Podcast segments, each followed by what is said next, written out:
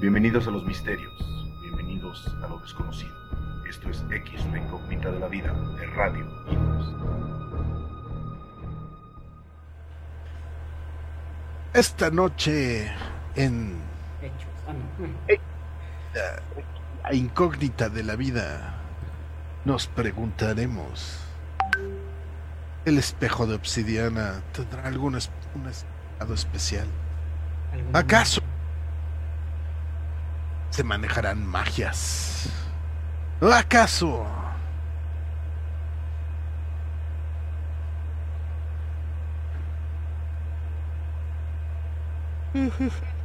Entonces ya el lunes entra, profe. mañana? Ah, mañana. Ya presencial ahí. ¿Y cuántos niños van a entrar? Pues mira, yo creo que en el colegio van a ser como nueve en, la, en el aula, pero todos más van a estar... En línea. eh,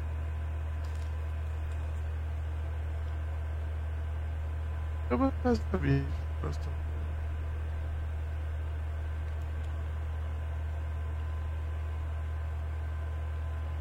No, hay que esperar a ver que, cuántos se conectan más.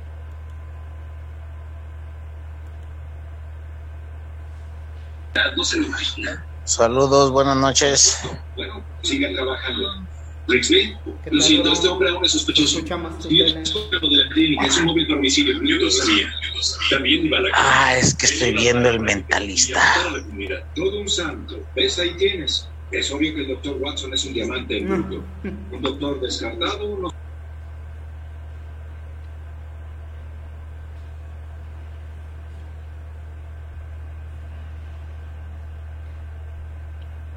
Pues creo que. A ver, vamos a ver adelante. ¿Qué onda? Dante's in the house.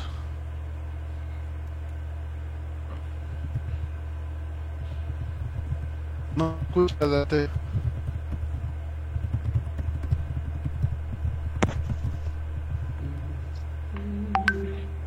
¿Qué tal? Buenas noches. ¿Cómo están?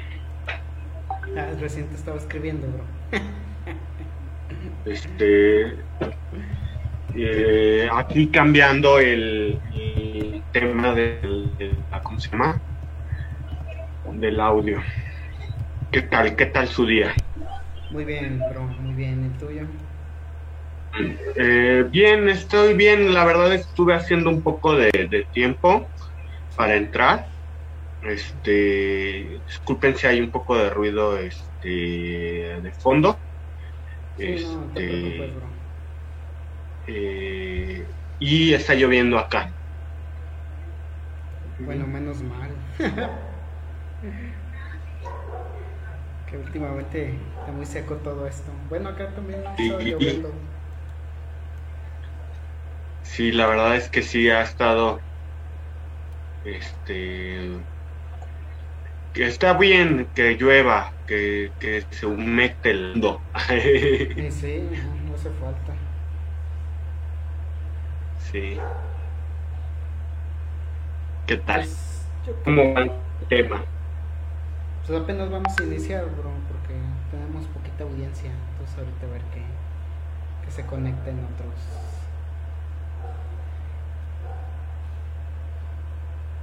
Otros nigromantes. Sí, otros nigromantes hechiceros.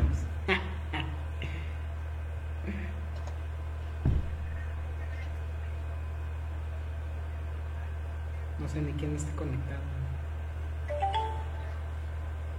Ah, ya está Eddie. Les manda saludos Eddie. Gracias, Eddie. Espérate. Muchos saludos. Se está durmiendo el profe. Le hace falta su dosis de café. De Ah, sí. cocaína. En lo que en, en lo que inician las hostilidades, voy a prepararme mi café. Sí, sí, ya aumentamos a dos. Uh. Bien. Fíjense que este tema me ha resultado bastante interesante Sí. y me sinceramente me hizo salir de un estado de confort que traía este, y me hizo estar investigando y la verdad es que mm, es un tema, a mí se me ha complicado como mucho entender la cosmovisión eh, indígena, eh, porque eh, de alguna manera tienes que tener un acercamiento, mm, un buen acercamiento, ¿sí? Sí. Sobre todo en el tema de, de, por ejemplo, de, de los temazcales y demás, ¿no? Te, pu- te puedes encontrar mucho, mucho ruido al respecto. Sí. Y entonces sí es, es importante, sobre todo para eh, las personas de las lenguas maternas, con lenguas maternas. Eh, y debes de tratar este tema como con mucho respeto y eh, buscar fuentes muy fidedignas, ¿no? Para evitar Sí. que se, que se arruine más esa cultura, esas culturas de lo que ya están este, ahí eh, machacadas, ¿no? Sí, sí. Eh, Y más hoy en día, ¿no, bro? Que no así sé, es. Con tanta información y todo como que confunde mucho a la gente. Y, ay, Así es. eh, y, y encontré varias referencias bastante interesantes, ¿no? Y este eh, me, me recordó mucho a Álvaro, que tiene, que tiene diversas fuentes Sí. porque me encontré una fuente muy buena y muy eh, juvenil, ujú, ajá, Qué bien, qué que, están intentando Rescatar. eh, rescatar, sin embargo creo que podría quedarse un poco corto eh, este tema. Pero bueno, vamos a ver qué onda. Sí. Ya tenemos tres visores, ahí vamos. Bien, ya. Ujú, Uno más. Uno, uno soy yo. Ay, no es cierto. Y- Ah. No, no es cierto. Y otro, y mi otro yo. Entonces deberíamos ser cinco. Porque está Memo, está Eddie, dos y aparecen tres. Es que yo me renombré como eh, Memo. Ah, Pero-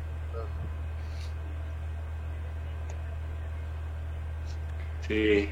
sí, pues es muy bonito este tema, ¿no? Y con, eh, pues ya habíamos hablado antes, pero ahora les toca escuchar a los negromantes seguidores este tema que para mí me parece muy, muy padre, muy bonito. Me gusta mucho. Es como dices, te, te, te toca ciertas cosas y dices, ah, caray, ¿qué onda con esto? El análisis de, me- de la cultura, de todo esto, parte pues mesoamericana, ¿no? No tanto de la europea y la podemos combinar ya después y ah, caray, ¿qué onda? Está muy, muy, muy bueno. Fíjense que, que yo me clavé en otro tema. Sí. Más este. Al no encontrar mucha. eh, eh, hay mucha literatura, pero eh, hay poco tiempo para aventarse un- una buena investigación, ¿no? Este, con Sí. respecto al tema. Entonces me clavé con otro tema, la verdad. Pero tengo ahí un temilla que me gustó mucho de, de, de, de este tema que escogió usted para ya este esta semana. Sí. Sí, pues vamos a iniciar ya con los que estén, Leo. Ya, ya son tres. Ah. Ese es un asunto de café. Ya somos tres. Ah, no, ya son tres. Nosotros no contamos. Pues sí, este. No sé, Alvarito, creo que anda. Álvaro. Ah, no le gusta que le digan Alvarito, ya se me olvidaba. Álvaro. Álvaro anda malo, no sé qué onda, qué anda pasando con Álvaro. Le voy a marcar para ver cómo está, cómo sigue o qué. ¿Qué está pasando? Por favor. Sí, pobre Álvaro. Lalito no sé dónde ande hoy. Miguelón, pues estaba ya no lo veo. Miguelón, Miguelón. Ah, ahí está Miguelón, nada más que está en, en mudo.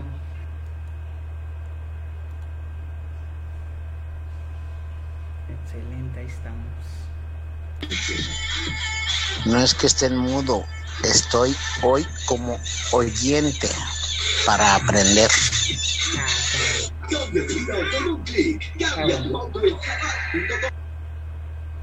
Ah, bueno, como oyente. Pero vas a opinar nada más de oyente,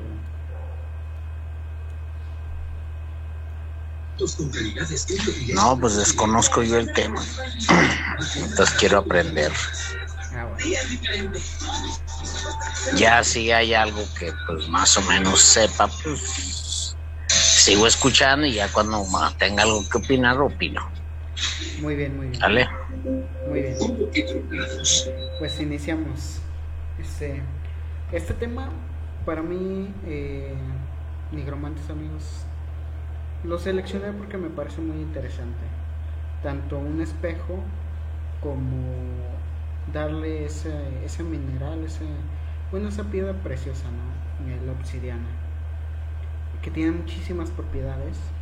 eh, y tenemos muchas variantes de obsidianas, la negra completamente, la dorada, la roja, eh, arcoiris y si no me equivoco creo la verde. Entonces cada, cada una va a tener cierta propiedad. Para mí la más de las más bonitas es la roja y la dorada. La roja porque representa mucha parte de la fuerza que tiene. Como bien este, la obsidiana proviene de, de- del volcán y es una piedra volcánica. Cuando se torna color rojo es porque es mucho el calor y cambia esa tonalidad y así las diferentes burbujas que le van dando la tonalidad amarilla, la roja, arco iris y si no me equivoco es la verde. Me parece aquí nos puede ayudar más el, el brofe. Eh, pero la roja representa mucho el fuego, ¿no? Mucho la fuerza que está dentro de nosotros, pues de la vida, ¿no? Y si representa también la fuerza del volcán, de esa lava ardiente, pero también el fuego, ¿no? Que, que cambia, porque recordamos que el agua cambia, pule, pero no cambia esa parte de la materia interna, solamente la parte externa la pule y la hace más bonita a lo mejor, ¿no? Pero el fuego te cambia completamente desde adentro hacia afuera, ¿no? Rompe las moléculas del calor, la fricción. Atómicamente las cambia, las puede llegar a cambiar. Y eso es algo muy importante, ¿no? Que para mí representa mucho el espejo rojo de obsidiana. Y representa también la obsidiana como tal, dentro de esas piedras volcánicas preciosas que se tienen. Entonces, combinarlo con el espejo, y más aún que, que dentro de las culturas mesoamericanas se utilizaba y era el, dios humeante o Tezcatlipoca. Pero ¿por qué era humeante? ¿Por qué era Tezcatlipoca? También una deidad importante. ¿Qué veían ellos? ¿no? Y tenemos diferentes aspectos de este espejo. Tenemos diferentes este, formas. Y una de ellas pues se ha perdido en la historia. No, no se tiene algún registro de cómo lo hacían. Pero se tiene registro de que sí existía. ¿no? Este, van a encontrar información en, internet o en libros que hay, un hay espejos y hay uno en, en Inglaterra que está ahí, pero ese es un espejo mm, que se usaba para ceremonias, para representar a Tezcatlipoca, pero la ceremonia religiosa como tal ya este, que ellos utilizaban dentro de la ceremonia religiosa, esa parte del espejo pues se ha perdido. ¿no? cómo se hacía, por qué se hacía. Esa parte se ha perdido. Entonces, recopilando información y demás, te das cuenta de cómo, cómo era ese espejo. Pero me parece que hasta la fecha no se ha encontrado un espejo como tal, eh, o en los museos de ese tipo. Está perdido. Se ha encontrado el espejo que se usaban para las danzas o para la invocación de Tezcatlipoca, más bien la representación de Tezcatlipoca pero no se, no se ha encontrado uno este, redondo con las especificaciones que ellos tenían, porque es muy difícil hacer ese espejo. La obsidiana es muy delicada, es muy bonita, pero también llega a ser muy fina. Entonces tenemos y vamos a encontrar cuchillos tan finos este, que se usan para las operaciones de los ojos, que es algo muy delicado y muy fino. Entonces, la obsidiana fue una herramienta muy esencial para hacer ese tipo de operaciones, por llegar a ser algo tan fino en, la unidad de, de, la piedra. Entonces es tan fina y tan delicada para poder hacer esos cortes que le utilizaban la obsidiana, más que un metal y todo. Entonces la obsidiana tiene muchísimas propiedades. Pero vamos a hablar de esta parte mm, esotérica, ocultista y mágica que tiene la obsidiana. Ya hemos hablado del esoterismo, ocultismo y magia, ¿no? Entonces, eh, dentro de las experiencias, no sé, mm, profe Robert, eh, ¿nos podría hablar de, cómo usted ve este aspecto de, la, del espejo de obsidiana? Sí, gracias Linux. hay una una comparación en el uso del, espejo entre un espejo tradicional ya por ahí, eh, vamos a llamarle europeo, inclusive de romano que se manejaba como plata, ¿no? Pulida, inclusive bronce, pero son espejos que reflejaban de manera de manera un poco más más real el reflejo, ¿no? El espejo de obsidiana en, la, en la, cultura mesoamericana, entre los náhuatl, eh, servía para dos cosas, Uno, uno para, para disfrazarse, perdón la palabra, yo sé que es muy coloquial porque hay un gran respeto, eh, un, gran respeto sobre este los los dioses este náhuatl, Tezcatlipoca, hay que recordar que Tezcatlipoca nace de Ometecuatl, que es Dios, el, el, número 2, hacen cuatro. Bueno, no, no, no es historia, esto, lo pueden ver cualquier de Google, ¿no? Pero es un Dios importante, ¿sí? es un Dios de sabiduría, es un Dios de instrucción, de, de, conocimiento, etcétera. Se, le asocia a todo esto, ¿no? Y también Tezcatlipoca es un Dios este, un poquito complejo porque hay, hay veces que se le se le representa con o sin pie dependiendo de, lo que de lo que querían representar. Digo y tampoco quiero entrar mucho al concepto porque una no tenemos todo el tiempo pero lo importante del espejo y del espejo humeante la capacidad es de poderse ver reflejado en él. Al no poder reflejarte en el espejo de obsidiana de manera clara te permite ver mejor quién eres, ¿no? Porque jamás vas a saber bien a ciencia cierta quién eres. Siempre, siempre va a haber este, este aspecto de, de, irte descubriendo, ¿no? Y ahora el, el, espejo de obsidiana, déjame ver si por aquí, aquí hay una muestra de, digo, hay pocos de los que se han rescatado. Este es el espejo de obsidiana que está en el Museo Británico como ya muchos uh, seguidores saben, pues bueno, hay, hay más, hay más, más uh, historia de México fuera de México, ¿no? Penacho de Moctezuma, entonces este, este es un espejo que representa Tezcatlipoca en, en términos de, de, de, de ay, ay, no se me van las palabras representación física. ¿Por, ¿Por, qué? Porque el agujero se encuentra en la parte superior. ¿sí?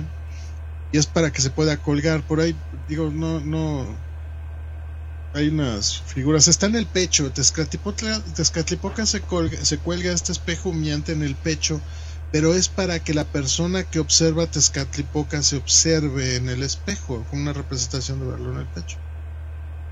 Se cree que el espejo en realidad tendría un agujero en la parte central que ya servía como más aspectos metafísicos, filosóficos. Igual no, no quiero entrar mucho ahí por el, por el tiempo, pero hay que, por favor, todo este, siempre decimos, pues duden y, chequenlo, ¿no? Y la idea de ese pequeño agujero es, a mí, a mi gusto, es todavía más, más bello, porque te permite reflejarte, te permite estudiarte a ti, pero no en, que te absorbas tú mismo, ¿no? Eh, existe un mundo atrás de, atrás de todo, ¿no?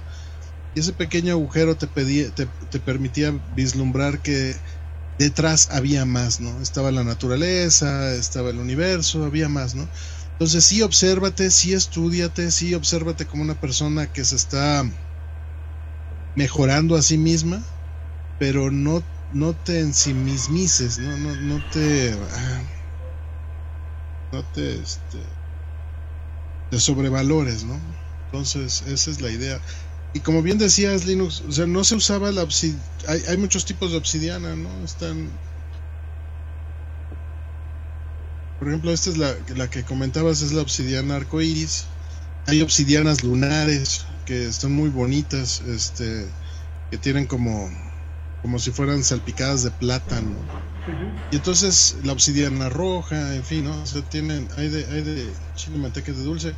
Y si alguien duda, digo, porque también había una duda ahí del, en el sentido de, si podían hacer estos espejos tan, tan increíblemente difíciles, porque a manera de historia, este, nosotros hicimos, mandamos hacer este, espejos de obsidiana con, la idea del agujero. Y el artesano de, Teotihuacán, que es un artesano, un artesano bueno, no milenario, de familia, ¿no? Su, papá hacía, su, abuelo hacía, etcétera, ¿no?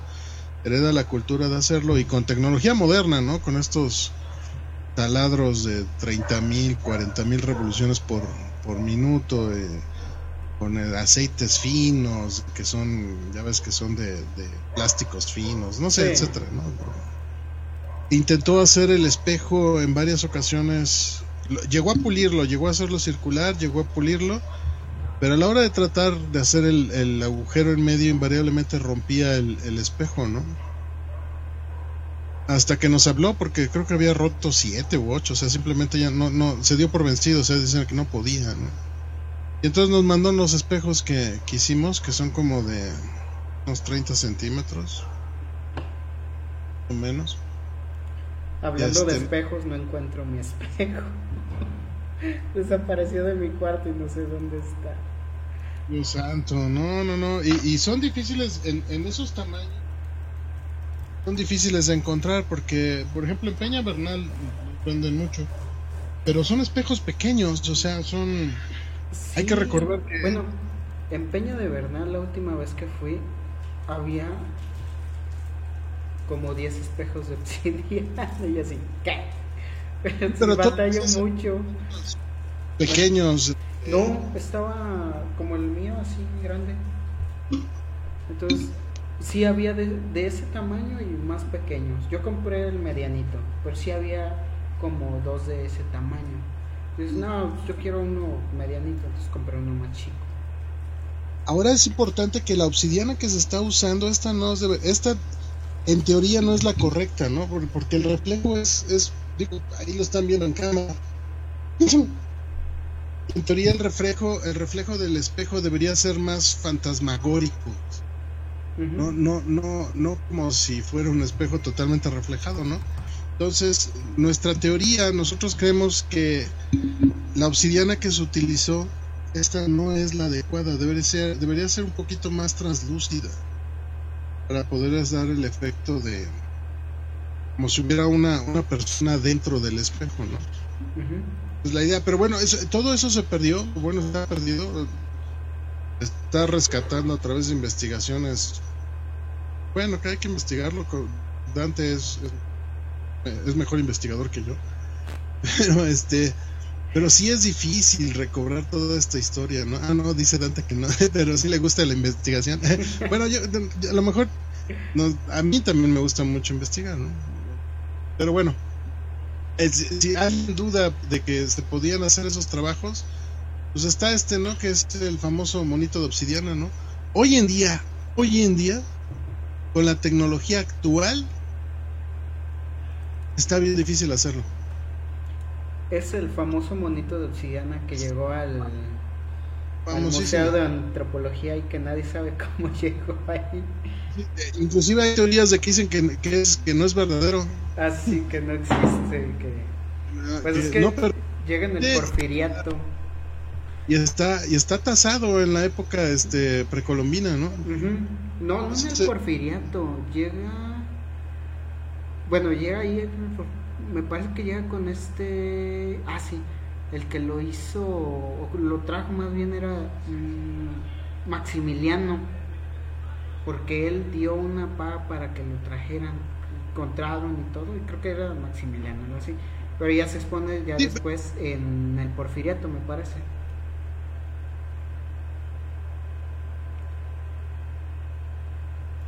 y solo tocaba lo del monito obsidiana porque hay está perdido el arte de, pulir y fabricar la, digo de, de, pulir y hacer artesanía de manera religiosa o filosófica o simbólica de, hoy en día no nuevamente lo comento este este artesano no pudo hacer el espejo como con las instrucciones que se no y luego alguien llegó, que es algo que, queremos investigar, este, esta investigación está pendiente, porque él comentó que el espejo debería de ser taladrado eh, cuando la luna es luna llena y está en el cenit, ¿no? Está en lo más alto.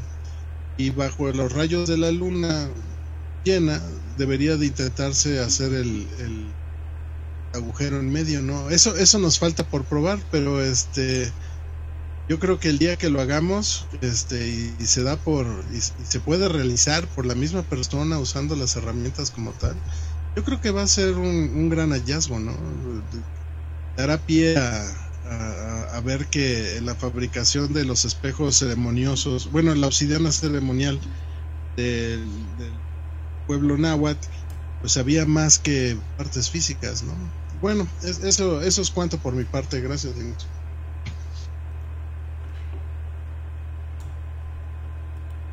Gracias, profe. Un gusto siempre escucharlo. Ahora nos toca la parte de Dante. Dante, ¿qué, qué, qué te apasionó de este tema y qué, qué descubriste? Nuevos es, cambios, es muy interesante. Sí, es, es un tema muy apasionante, muy interesante. A mí que me gusta como mucho el tema de la mitología, cómo se estructuran este, las culturas a través del mito es un tema realmente muy, muy, muy emocionante porque este, este, este, esta relación que existe de la obsidiana con Tezcatlipoca es, es parte de algo que es como una triada que se ocupa mucho en, las cuestiones de las religiones antiguas, Ajá, que es el terrible, el terrible, el, el dios que da y quita, ¿no? El, que está en todas partes, el que lo puede todo, eh, el que rompe y el que establece una fuerza eh, sobrenatural, ¿no? Y le pongo entre comillas porque al final de cuentas la cosmovisión náhuatl no, no, no, no se desapega de la naturaleza y de hecho le da connotaciones naturales a sus divinidades, a sus dioses. Y es algo súper interesante porque este, este Tezcatlipoca es panteico, está en todas partes, lo sabe todo, lo conoce todo, lo puede todo, y, eh, pero es oscuro. Hay, hay, hay diferentes tradiciones. A mí me recordó, a mí me recordó mucho eh, eh, otra tradición, otra, otra figura eh, muy interesante, pero, y obviamente Tezcatlipoca tiene una fuerte relación con el hombre,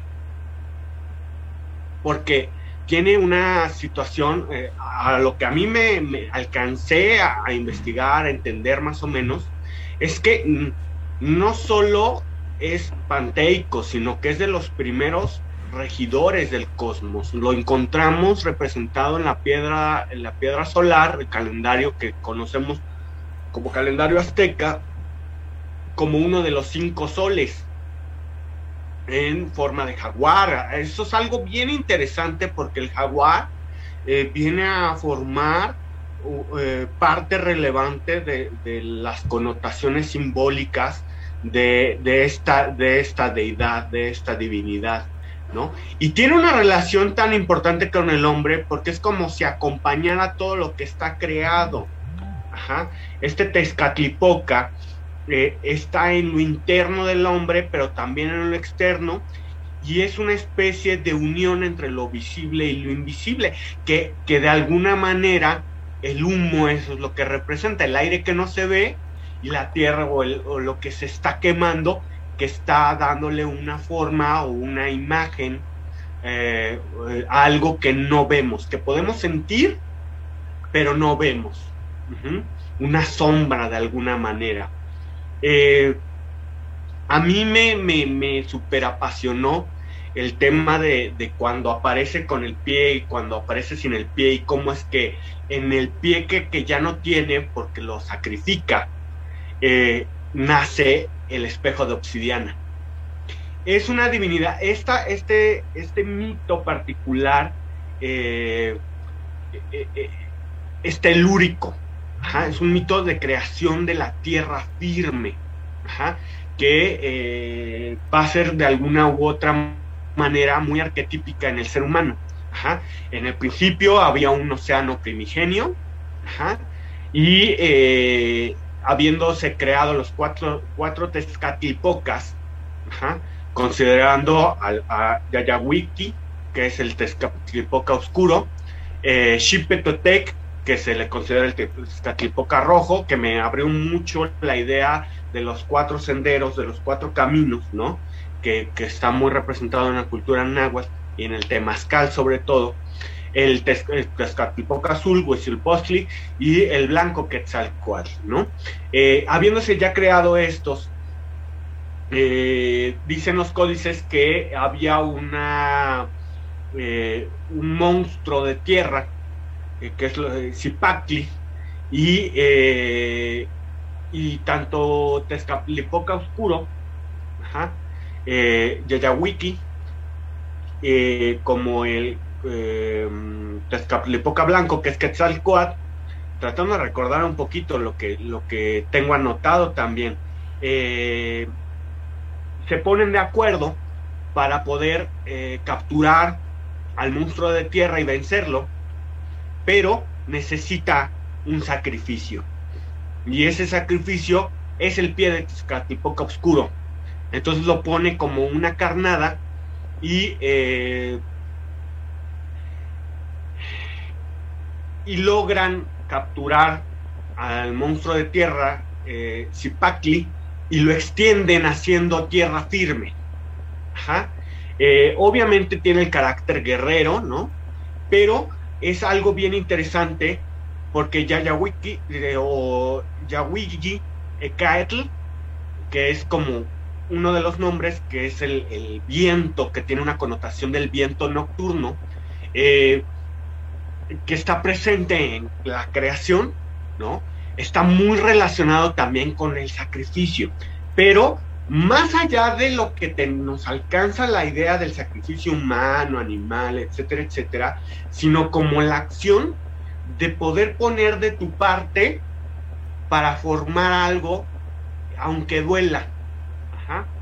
El poder poner de tu parte para cimentar algo.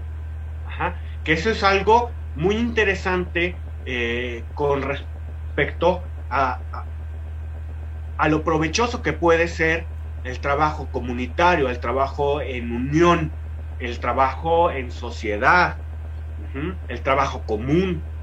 Y también obviamente nos da, abre una pequeña idea de cómo se establece la división del trabajo en estas eh, culturas precolombianas o precolombinas, como, como sea correcto.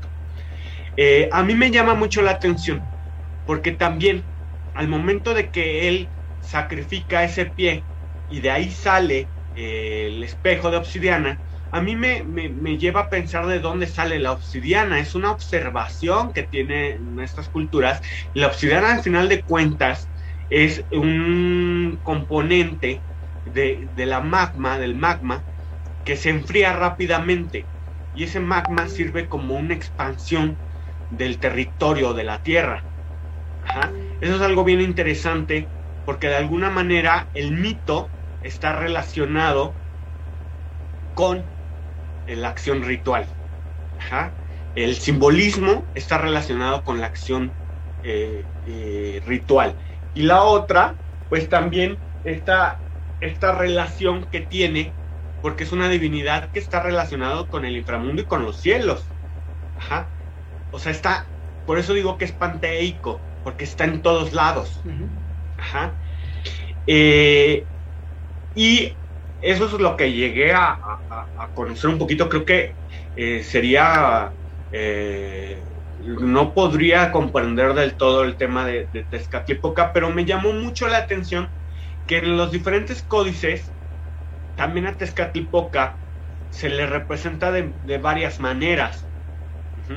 Se le representa dependiendo de, lo que quiere decir su iconografía.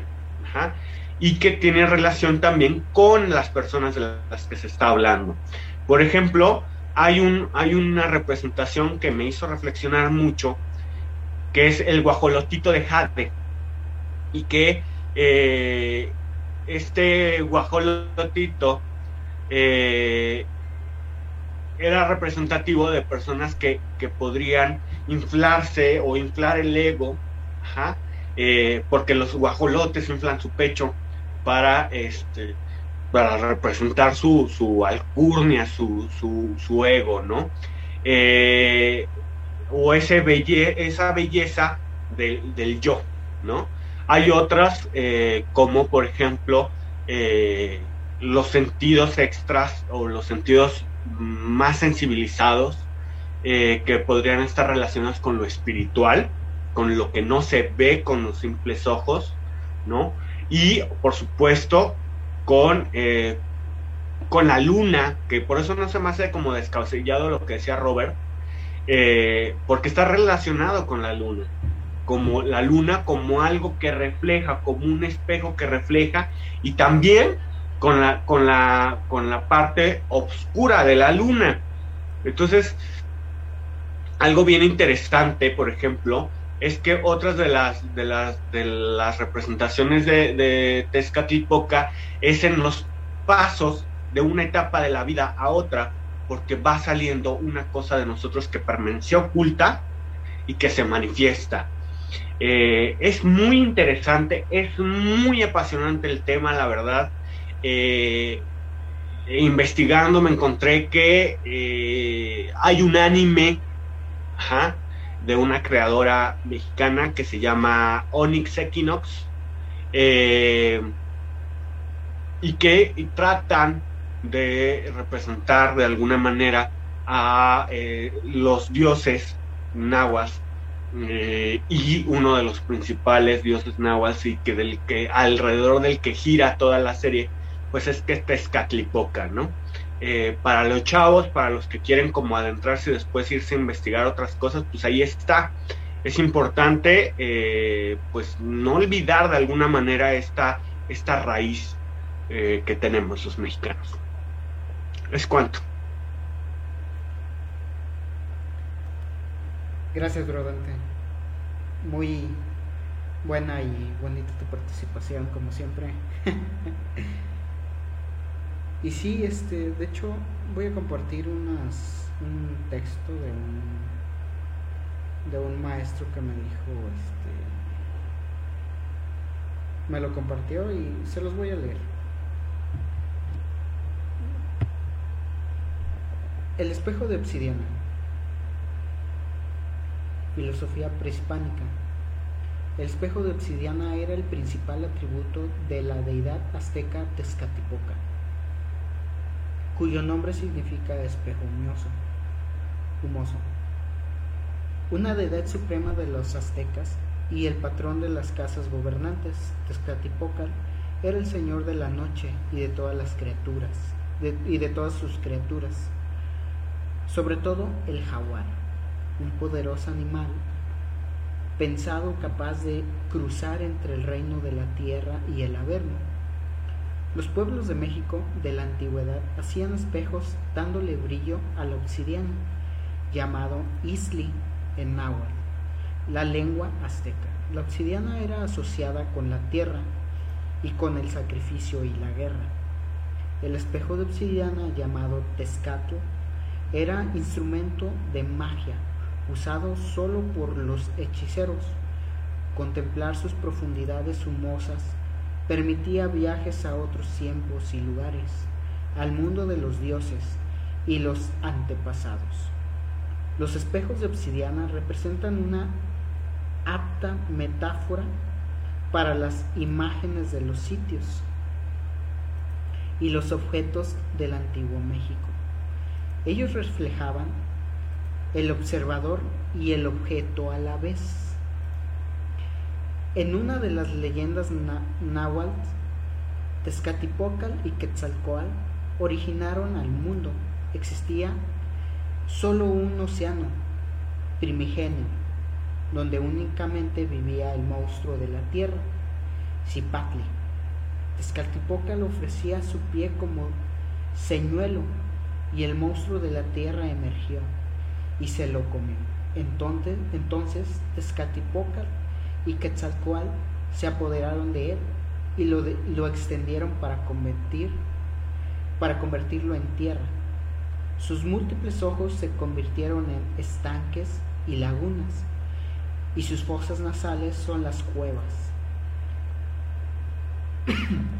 Para resaciar el daño que le hicieron al monstruo de la tierra, Tezcatlipoca le exige ofrendas humanas, consistentes en dar de cada uno lo mejor de sí, alcanzando la trascendencia a través de la acción y la preservación de la naturaleza. La herida de la batalla aparece representada toda vez que se evoca a Tezcatlipoca, quien aparece con una de sus piernas sin pie. Entre los toltecas era un protector transformador que descendió del cielo a la tierra valiéndose de una tela de araña para destruir la obra de Quetzalcoatl a quien se le apareció bajo el aspecto de un viejo que le ofreció el brebaje de la inmortalidad. Pero este era en realidad una bebida enloquecedora. Los espíritus de los muertos debían representarse debían presentarse ante Tezcatlipoca para recibir su sentencia, vestidos con una piel de ocelote y con un yugo de madera al cuello antes de entrar en el reino de la muerte. La morada de Mitla. Eran sometidos a varias pruebas. Tezcatlipocal era el dios azteca de la noche y todas las cosas materiales. Llevaba consigo un espejo de cualidades mágicas que emanaba humo y era capaz de matar al enemigo, aspecto por el que también era llamado dios del espejo humeante. Fue deidad de la región norte y, como señor del mundo y de las fuerzas naturales, era el oponente de, de Quetzalcoatl, relacionado con lo espiritual. Juntos complementaban la deidad antagónica con que la cosmología azteca explicó el mundo. Entre los investigadores aún existe acuerdo sobre quién de los dos fue el dios principal en el panteón. Aunque no se duda de que ambos lo fueron, en ocasiones Tezcatlipocal aparece en las narraciones como un tentador de los hombres, incitándolos al mal, castigando la maldad y recompensando la bondad. Él ponía a prueba la mente de los hombres frente a las tentaciones. También era el Dios de la belleza y de la guerra, Señor de héroes y muchachas preciosas, representado siempre con un cuerpo joven y hermoso.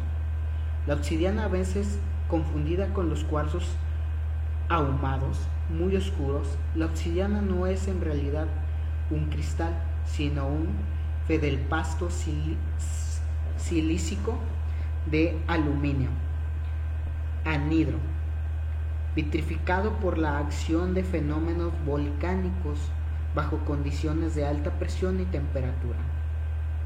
Veamos entonces las características de ese fedelpasto y qué aplicaciones le podemos dar tanto en nuestros hechizos como en las prácticas de terapias curativas.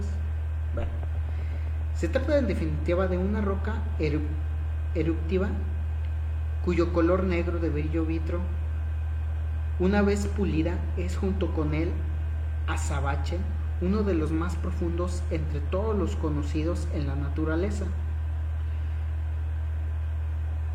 La energía protectiva de un planeta Saturno, elemento fuego, deidad de Texcatipoca, espejo resplandeciente. Se le atribuyen los poderes de protección, asentamiento, adivinación y paz. La tradición mágica dice, es, eh, la obsidiana es la lava que se, que se ha enfriado con tanta rapidez que los minerales dentro de ella no han tenido tiempo de formarse. Los antiguos aztecas fabricaban los espejos planos y cuadrados con este fe del pasto negro para usarlos como elementos para la adivinación, que era lo que eh, explicaba tanto el profe Robert como este, nuestro Dante. Era un material muy popular para la fabricación de cuchillos de piedra, puntas de lanza y cabezas de flecha, y cuando se usaba con este propósito se conoce comúnmente como pedernal.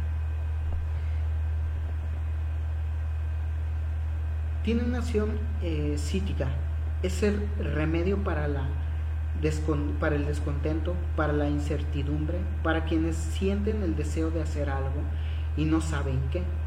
Su gran poder magnético permite ordenar los impulsos mentales erráticos para encaminarlos hacia objetivos concretos de realización.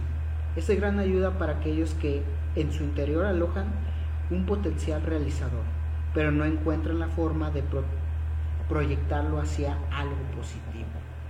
La claridad para observar internamente es su gran virtud, por eso no es recomendable para personas con muchos conflictos internos, pues reconoce el origen de estos, pues, pues reconocer el origen de estos puede resultarles traumáticos y contraproducentes a quien no son suficientemente maduros.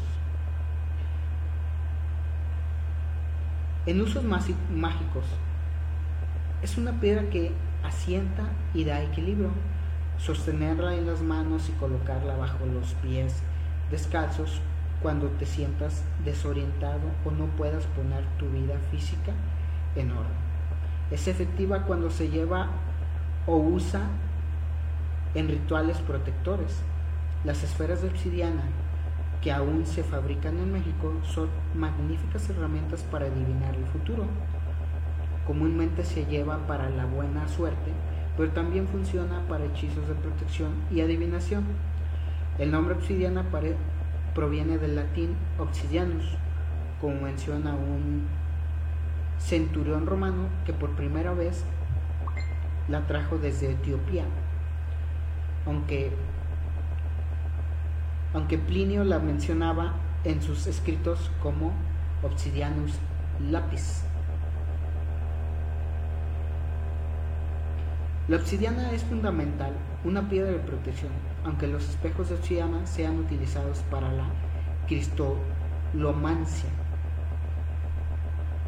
La obsidiana nevada es buena para ponerla en la billetera, para que cuando falte el dinero, estas son pues las características para cuando falte el dinero.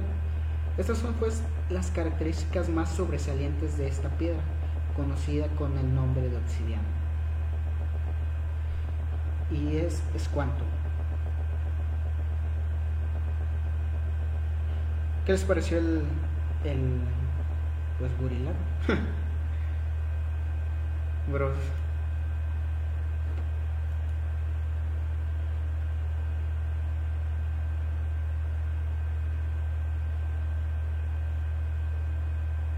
Muy bien.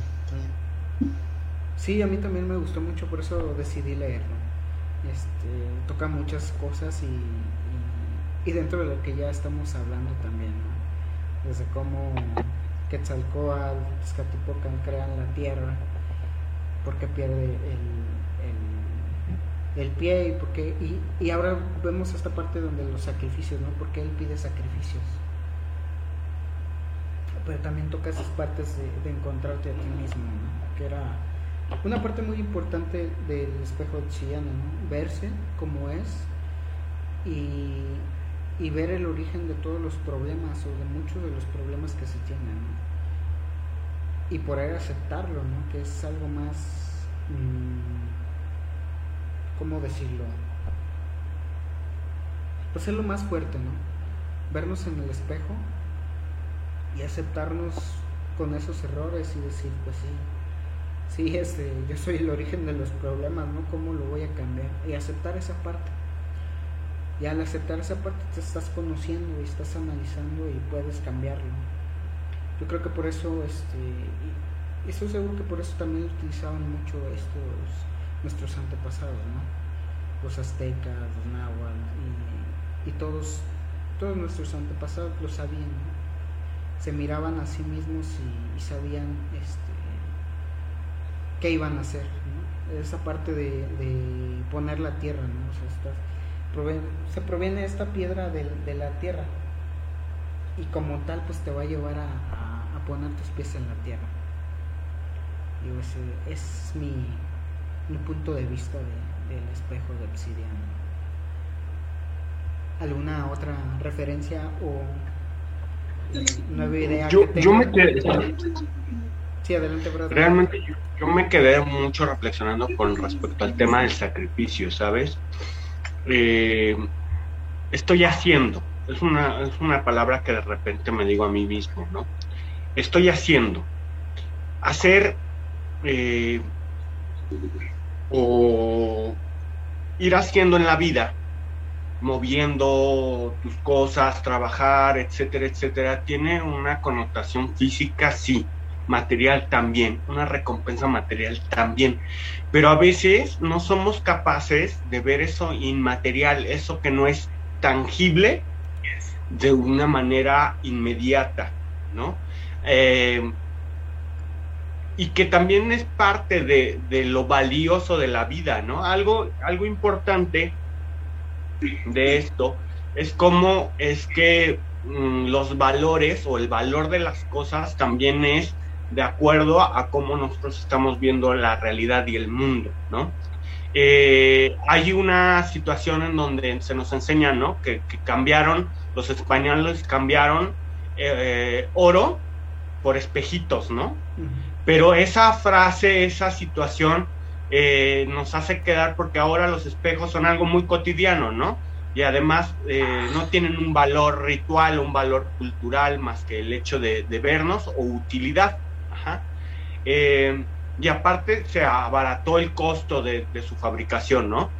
Sin embargo, eh, si nosotros analizáramos el valor de un espejo en la cultura eh, antes de España, ¿no? En América, el valor era ritual, era divino, era difícil de fabricar, ¿no? Era, era algo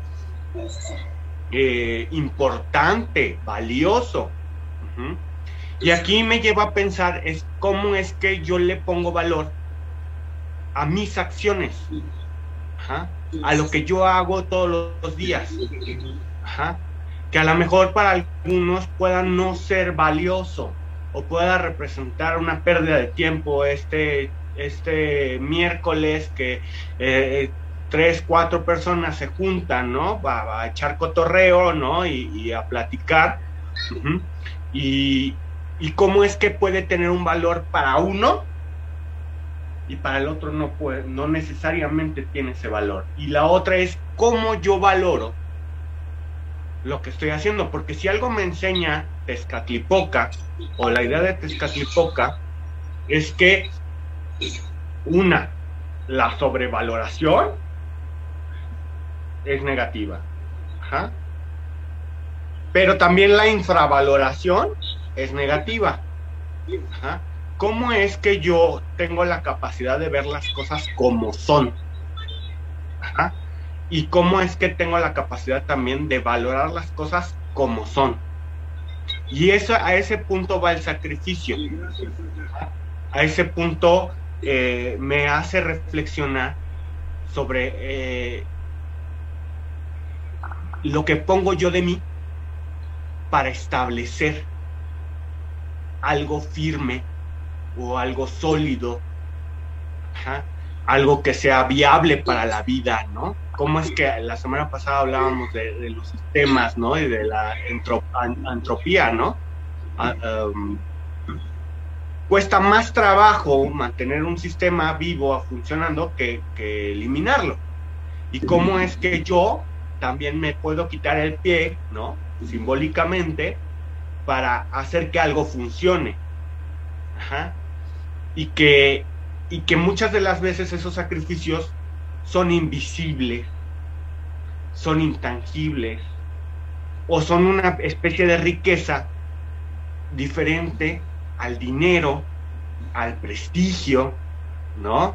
A, esas situaciones. Por ejemplo, el hecho de tener amigos, el hecho de tener familia, eso es un tipo de riqueza. Y también conlleva sus sacrificios, ¿no? Más allá del tema ritual, ¿no? A mí me, me dejó pensando en eso. Muy interesante, la verdad. ¿Es cuánto? Eh, si me permiten tomar un poquito la palabra. Adelante, eh, Miguel. Eh, no sé ustedes, por ejemplo, si hayan participado. Bueno, hay un grado, lo sabemos todos, el rosacrucismo. En, hay un ejercicio muy interesante en donde no se utiliza el onix, pero sí se utilizan los espejitos. Y el ejercicio consiste en sentarse frente a un espejo, pero en tu espalda poner otro espejo.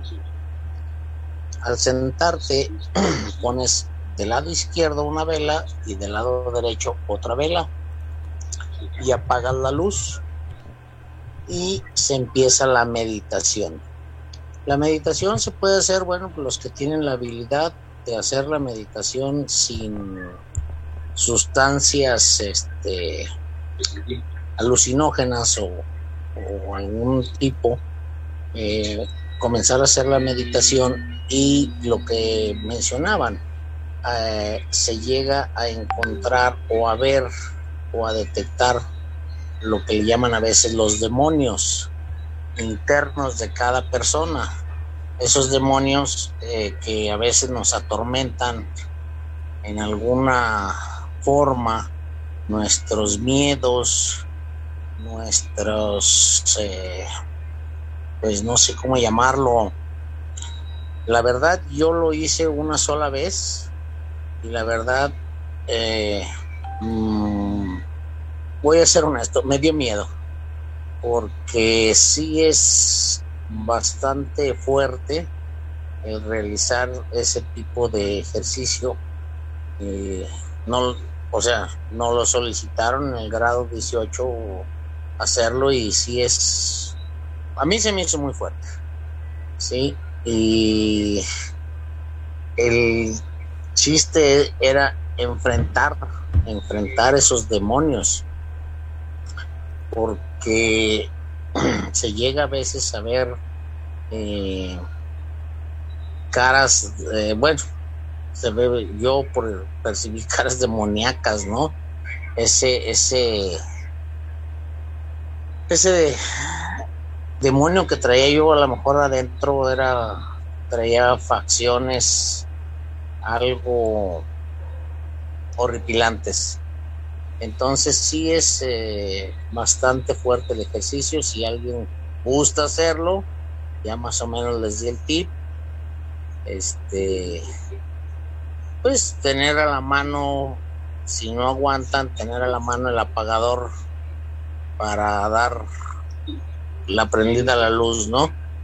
Eh, se nos, eh, si mal no recuerdo, eh, dentro de lo que es este Nostradamus en todos sus su cómo le llaman sus cuartetos eh, él lo hacía pero con agua en un balde con agua eh, y se cubría dejando caer algunas sustancias eh, en esa agua la cual son reacciones químicas que eh, hacía también la, la parte mm, alucinógena y ver o dislumbrar el futuro, la clarividencia.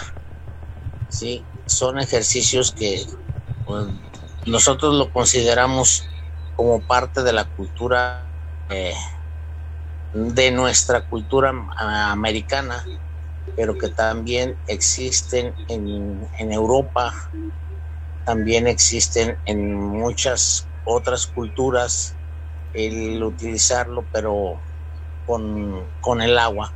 Sabemos que el agua es un,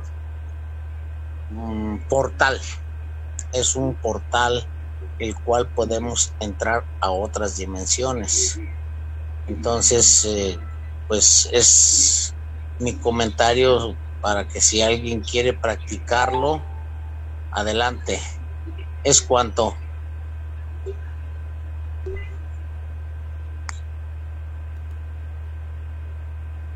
Gracias, bro. Gracias, bro Miguel León. Pues sí, este, podemos, bueno, quien quiera, quien quiere que guste hacerlos, adelante, ¿no? Ya como nos dices con espejos, o si tienen un espejo de obsidiana, pues sería más interesante ver qué, qué refleja. Como ya hablamos, este, el espejo de obsidiana va a reflejar una cierta cosa, que es el objeto, y el resonante. Y el espejo que conocemos es el europeo, te representa con más claridad tactal, mm, con belleza y demás.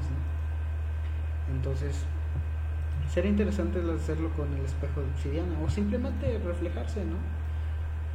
Eh, creo que el profe Robert eh, de los temas de este tema que hablamos nos decía mm, utilizarlo viendo hacia tu pareja, ¿no? Eh, y ver qué pasa y preguntarle a tu pareja. ¿Qué, qué, qué, es lo que ve él en ese espejo. ¿no? Y así estar viendo a ti, a tus hijos, a tu pareja, ver qué, qué, qué pasa con ese reflejo del espejo que no es tan nítido como el espejo europeo, ¿no? donde te ves el objeto, ese objeto humoso que no es perfecto. ¿qué pasaría?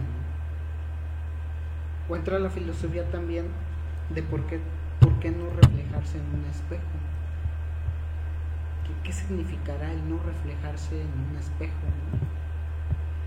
Eso también es algo interesante, importante dentro de estas filosofías de los espejos. ¿Por qué no te reflejarías en, en un espejo? teniendo en cuenta pues que el espejo de obsidiana es diferente, entonces ¿por qué sí en uno y por qué no te reflejarías en otro? ¿Qué representa cada uno? ¿no? O a lo mejor en los dos no te puedes reflejar. Habría que pensar también esa parte. si en los dos no te reflejas, si te reflejas en uno, si te reflejas en otro, ¿qué pasaría? ¿No? ¿Tú cómo, cómo representarías eso? Sería muy interesante. Ya hablamos de la protección. Vamos, yo creo que sí te protegería en, en lo que creas o como creas. Eh, de esos. Vamos, más que nada yo pienso por la, la parte volcánica que, va a contener, ¿no? que contiene esa fuerza, que surge muy rápido y que, le da esa belleza a la obsidiana. Entonces, esa misma fuerza que tiene impregnada es la misma fuerza que te puede defender, proteger de algo, ¿no? ¿Por qué no? Digo, estamos aperturados a creer lo que se desee creer, ya este, haciendo sus pruebas o viendo todo y diciendo, bueno, sí, sí creo en esto, ah, pues adelante. Y si crees que en el espejo de opción te va a servir para protección, pues qué mejor, ¿no? Sí, yo pienso que sí, porque pues es la fuerza que se tiene, que representa la tierra. Y esa parte de bueno, en la tierra. Bueno, eh, si ustedes han, no sé si han ido al Temazcal, yo participé en un Temazcal y se le considera la piedra volcánica, le llaman Pachamama. Pachamama o las, las abuelas, las abuelas, nuestras abuelas, ya que en la cultura mesoamericana nos dice que somos de la tierra y regresamos a la tierra. Entonces, esas piedras, nuestras abuelitas, que son las que llegan y están desde el principio de la creación y que en un principio eran eh, los volcanes era lo único que existía en la tierra eh, esas piedras que emergen, surgen al, hacer la explosión el volcán y salen esas piedras de lava de las cuales sale la obsidiana, sale eh, también, por ejemplo, comparándolo un poquito eh, con lo que es la religión de Ifá, hay un dios llamado también Argayú. Argayú es el dios de los volcanes, de la, del magma, el cual se representa con un rojo. No nada más es la sangre, es también el amor que da la fuerza que da al corazón, esa energía que da al corazón para que siga latiendo y haya esa vida. Es eh, bastante interesante conocer, y no nada más en, en la cultura mesoamericana, todas las culturas, si recordamos, eh, los, eh, el Feng Shui utiliza mucho los espejos para equilibrar, dar armonía muchas veces en, en las habitaciones. Eh, no recuerdo el nombre como la bagua, la bagua que es un espejo, un hexágono y tiene eh, diferentes símbolos eh, en su hexágono. en lo que es también en la religión yoruba, se tiene otro ejercicio también mm, con espejos, pero pues ya es ceremonias que mm, la verdad no puedo comentar. Eh, sí, sí, o sea, no me está permitido comentarlo, no, pero sí también se, se llega a utilizar los espejos eh, con la finalidad de armonizar nuestro, nuestra energía. Eh, todas las culturas, todas, desde mi punto de vista, desde una forma, a lo mejor no tenían la forma o la capacidad de hacer esos espejos como los conocemos el día hoy en día, que inclusive muchos hemos ido, por ejemplo, a la feria y la casa de los espejos en donde nos deforman, nos eh, dan apariencia delgada, nos dan apariencia bajita, nos dan varias apariencias, todo el espejo siempre ha reflejado lo que nosotros somos. El vernos en un espejo es ver cómo somos. Eh, si recordamos también hay un ejercicio eh, en donde le hablamos al espejo, hablamos con el yo, con el otro yo que está eh, frente a nosotros, en el cual o pedimos un consejo o le damos un consejo. Sí, podemos estar hablando con, con otra parte de nosotros. Es bastante interesante eh, la sanación que se puede llegar a dar, porque el ser humano, ah, recordemos que siempre quiere estar eh, sacando dentro de sí luego sus eh, miedos o sus triunfos. Entonces sí es muy bueno muchas veces en la mañana levantarnos e ir al espejo y decir como decían por ahí algunos, qué bonito soy, cómo me quiero, eh, tener ese afecto, tener esa... Ah, eh, ya lo comentaba nuestro hermano Dante, el poder agarrar y eh, dar ese positivismo o a veces eh, es en esa parte negativa de decir a nuestro yo es que no seas esto, o sea, entiende, o sea, la parte a lo mejor negativa está regañándonos a nosotros mismos, sacando nuestra parte, nuestros defectos. asimismo hacer nuestras virtudes para poder agarrar y decir, eh, estás muy bien, síguele así, X. Entonces sí es muy interesante los eh, ejercicios. recordemos que, por ejemplo, hay una parte en la religión católica en donde nosotros eh, le decimos a una persona que está del otro lado de un murito con una mallita, le decimos cuáles han sido nuestras acciones que consideramos son malas. Y la otra persona nos contesta. Ese es un ejercicio que algunas personas que son psicólogos lo conocen, como es el, eh, el sacar de dentro de nosotros eh, la confesión de pues cuáles han sido nuestros errores. Y muchas veces nos aconseja eh, ese ejercicio que se hace dentro de la religión de Ifa es precisamente eso, o sea, sacar eh, lo que nosotros no deseamos ser. Eh, deseo ser, por dar un ejemplo, ¿no? Deseo ser una persona humilde, deseo ser una persona con virtudes, bla, bla, bla, bla, bla. Y bueno, dicen que el hablar la palabra o el poder de la palabra es lanzado al cosmos y al estar lanzado al cosmos es un decreto. Y si hacemos ese decreto ante nosotros mismos, eh, lo que estamos lanzando está reflejando y está rebotando. Entonces yo considero que las culturas mesoamericanas eh, también también tuvieron ese, esa inquietud de lanzar esos decretos hacia su persona, que la técnica que utilizaron para pulir ahorita con las máquinas que tenemos tan modernas no es posible, mm, me pondría a mí a pensar qué fue lo que les dio a ellos esa capacidad de pulir. Y una de ellas quiero yo pensar, y la más importante, es la paciencia, es algo que muchos eh, hemos perdido.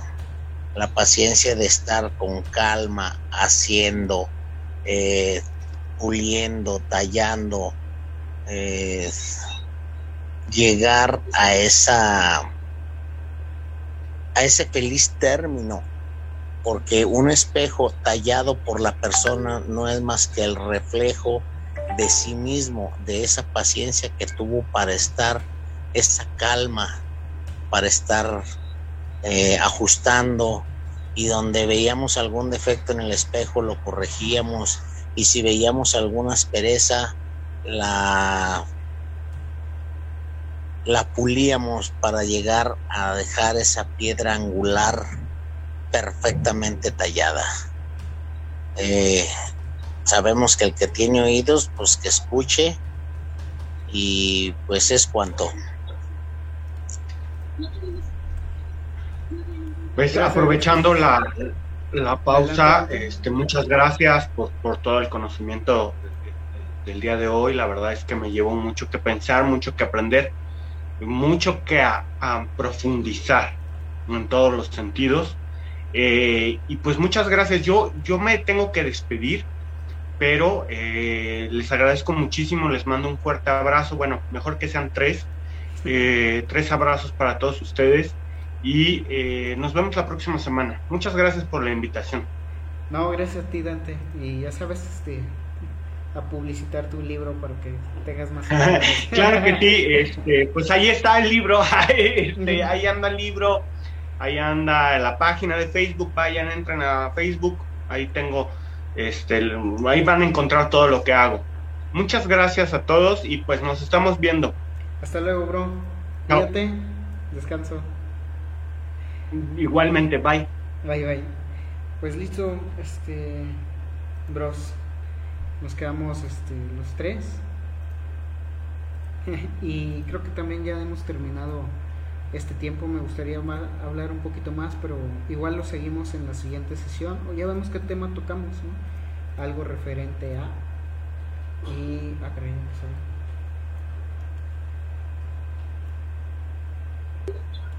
Eh, en algún momento, eh, Linux, ¿Sí? eh, no sé si recuerdes que eh, tocábamos el tema de lo que es lo que es este las glándulas endocrinas o la anatomía oculta. Es, se me hace un tema interesante, no sé qué opine Robert en el aspecto de ver nuestro cuerpo eh, como todos sabemos cómo es arriba es abajo. Eh, nuestro cuerpo es un pequeño cosmos un cosmos eh, reflejo del cosmos que conocemos el, eh, las estrellas el firmamento y a su vez ese cosmos nosotros también somos un cosmos del microcosmos como son las bacterias los todos los eh, microorganismos. Entonces esa anatomía si la vemos desde el punto de vista eh, personal se, se me se me hace a mí un tema interesante no sé ustedes qué opinen Sí, bro, sería interesante ver esa parte. Sí, me, me parece un buen tema. No sé tú, bro, este, Robert, ¿cómo ves? Sí, excelente, pues dejamos ese tema, las glándulas dentro del cuerpo. Sí, y cómo afectan toda esta parte, porque también son importantes dentro de, de los rituales, ¿no? Muy importantes conocer esas glándulas. pues eh, eh, toque- es, nos da una gran apertura para tocar lo que es chakras, lo que es eh, inclusive curarnos a nosotros mismos, eh, pero no es glándulas. Lo, ¿Qué les parece si lo nombramos la anatomía oculta del cuerpo? Muy Sí. bien. lo que no se ve eh, a simple vista, que es, eh, por ejemplo, el otro día comentábamos, por ejemplo, el caduceo de Hermes nos habla de lo que es esa anatomía, donde son todas las chakras, y eh, eh, comenzando por las eh, primeras dos chakras, que es eh, Shashara y Mulandara, que son la parte testicu- eh, de los testículos, sí, Eh, y que ahí envía Jehová bendición y vida eterna. Mirad cuán bueno y cuán delicioso, nos habla el Salmo, el Salmo 133. Entonces, viéndolo desde el punto de vista religioso, como eh, ese óleo, que no es otra cosa más que esa nirvana, esa energía que desciende sobre los montes de Sión. ¿sí? Eh, y circula por todo lo que es la columna vertebral, eh, pasando de, o iniciando o, o- o saliendo desde lo que es la masa encefálica a llegar a la producción del esperma, que es producido por eh, las glándulas, como vuelvo a repetir, Shashara y Muladhara, eh, y también regresa de abajo hacia arriba, ¿Mande? es regresar esa energía. Entonces, al tocar esa anatomía oculta, eh, también tenemos, por ejemplo, en las palmas de las manos, no se nos olvide en las palmas de las manos tenemos también chakras. No son considerados, son chakras menores, pero son chakras en la, pa- en la parte de los pies también. Es- si ustedes observan, eh, la crucifixión de Jesucristo no fue otra cosa más que tratar de bloquear todas esas chakras que, que los antiguos conocían y fue la corona de espinas pues, para bloquear la coronaria, el costado, eh, el clavarlo de, de lo que es eh, las manos, los pies, ya, hasta ahí. Pues sí. Sí, Hay porque que si no ya no. otro. Órale. No, pero para que veas más o menos, más o menos que, o sea, Sí, en vamos a poder muchas tocar muchas cosas con ese tema. eh, desde el desde el punto de vista esotérico, religioso, eh, medicinal, eh, conocemos la acupuntura china que, que, que Sí. saben perfectamente los puntos energéticos. Entonces, por eso les digo que es un tema que nos va a dar mucha tela de dónde cortar. Así es, así es. ¿Eh? Pues nos despedimos, bro. Me da un gusto Perfecto. saludarlos. Bro Robert, algunas palabras de despedida. Este, no, nada más agradecerte Linux este, nuevamente por tu invitación y, y, este, pues aquí estamos para lo que se ofrezca. Muchas gracias, profe. Eh, recuerden visitar la página del profe para que jueguen con sus sobrinos, hijos, hacer los experimentos. El Karmatonics 3000, no, ese no lo hagan. Ese no. Pues me da mucho gusto saludarlos y nos vemos, nuestros nigromantes seguidores. Hasta Gracias por escuchar Radio Ido. Recuerda seguirnos en nuestras redes sociales, Facebook e Instagram como Radio Ido.